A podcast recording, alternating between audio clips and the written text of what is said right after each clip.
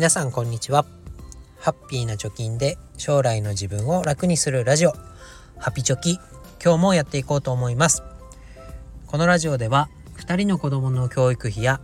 時代の変化に対応するお金として10年かけて貯金ゼロから1000万円を貯めるということを目標に発信をしております。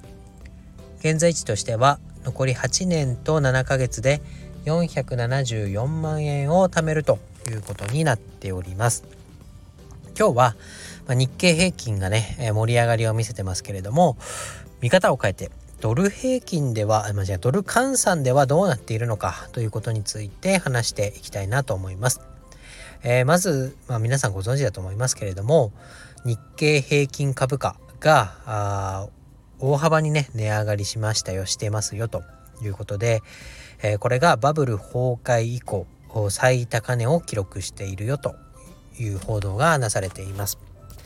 で約33年ぶりに、えー、一時3万2000円を超えたということで大台に乗りましたねみたいなことで、えー、日本もまだまだいけるんじゃないの？というようなニュースが明るい話題として出ています。で、えー、昨日時点ですかね。では、午前中の終値が3万2045円ということで、え、かなりの高値をつけているよと。で、えー、理由としては、まあ、週末にアメリカの債務不履行問題がま回避されましたよとか、あとはニューヨーク市場でね、株価が大幅に値上がりしましたよみたいなところで、まあ、アメリカの要因がこの株価を押し上げる大きな要因になっているよと。アメリカが理由になっているよということが言われてます。で、さらに国内に目を向けると、まあ、日銀の新しいね、上田総裁が、まあ、大規模な金融緩和を継続していきますって言っていたりあとはコロナが落ち着いて、まあ、インバウンドがね急回復してるよなんてことも、まあ、追い風になっているっていうことが言われてます。まあ、インバウンドなんか特にね浅草なんかこの間仕事で行きましたけどもう日中は日本人より外国人の方の方が多いんじゃないかぐらいねわしゃわしゃわしゃわしゃ してましたね。まあ、こういうのを見るにつけるやっぱりこう外貨をね獲得できるチャンスなんじゃないかっていうところで注目が集まっているっていうのはまあ否定できないことかなと思います。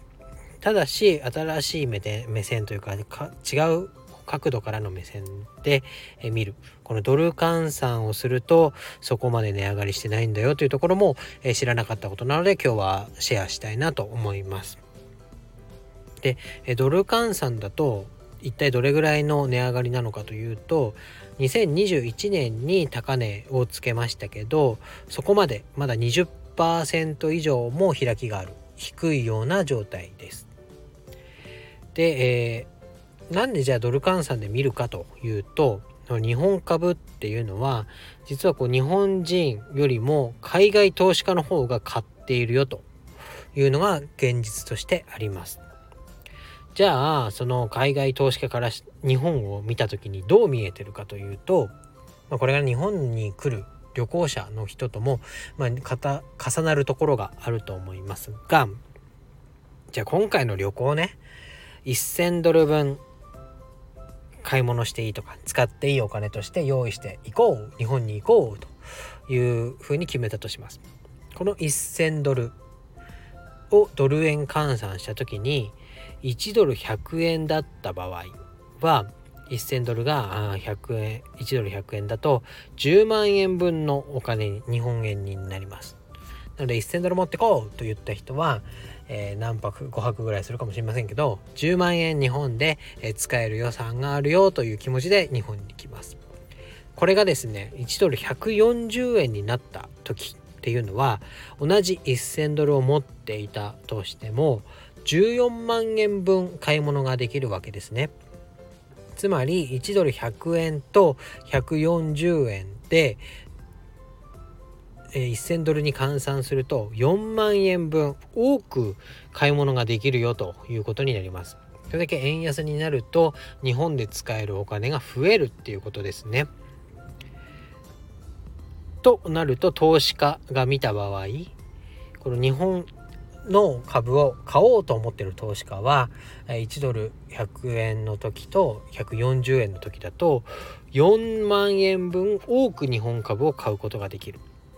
また同じ1000ドル分の株を持ってる人がいるとしてもドル換算でね、100円か140円かで換算した時に、増える金額がそれ100円と140円だと40円分大きくなるよということでこの日本株持ってる人とか買いたい人の中で、え、価格がドル円の、まあ、相場によって為替によって押し上げられているよっていうのが、まあ、事実。としてあるようです。だから日本は好調だみたいな報道をされてますけど裏を返せば日本がね海外から安く買い叩かれてるだけじゃないかみたいなねコメントも Twitter なんかでは出てました。なのでうーんなんだろう。このね為替によってどんどんと日経平均が押し上げられているよというところ。を見過ごしちゃいけないんだろうなと思いますただ日本がいいぜみたいなことだけじゃなくてこういう為替というところも着目をする必要があるんだろうなと思いますと。で、えー、まあねその日本日経平均が上がった裏付けとしてねあの投資の神様であるウォーレン・バフェットが日本の商社株を追加で購入したからとかねあとはまだまだ上がるかもしれないからっていうようなことが言われてますけどどちらにせよ今飛びついて日経平均買おうってなるとおそらく高め高値掴みになっちゃうんじゃないかなと思います。で、えー、大体こうバフェットなんかもね買うよ買うよと言って、まあ、自分がねいつ買ったか分かりませんけど上がった時に売るみたいなのはなんだ上等手段じゃないですけどみんなが右向け右をしてる時に、えー、逆のことをすると自分だけ儲かるみたいなことは株の世界ではよく言われることです。なのでまあ私の個人としては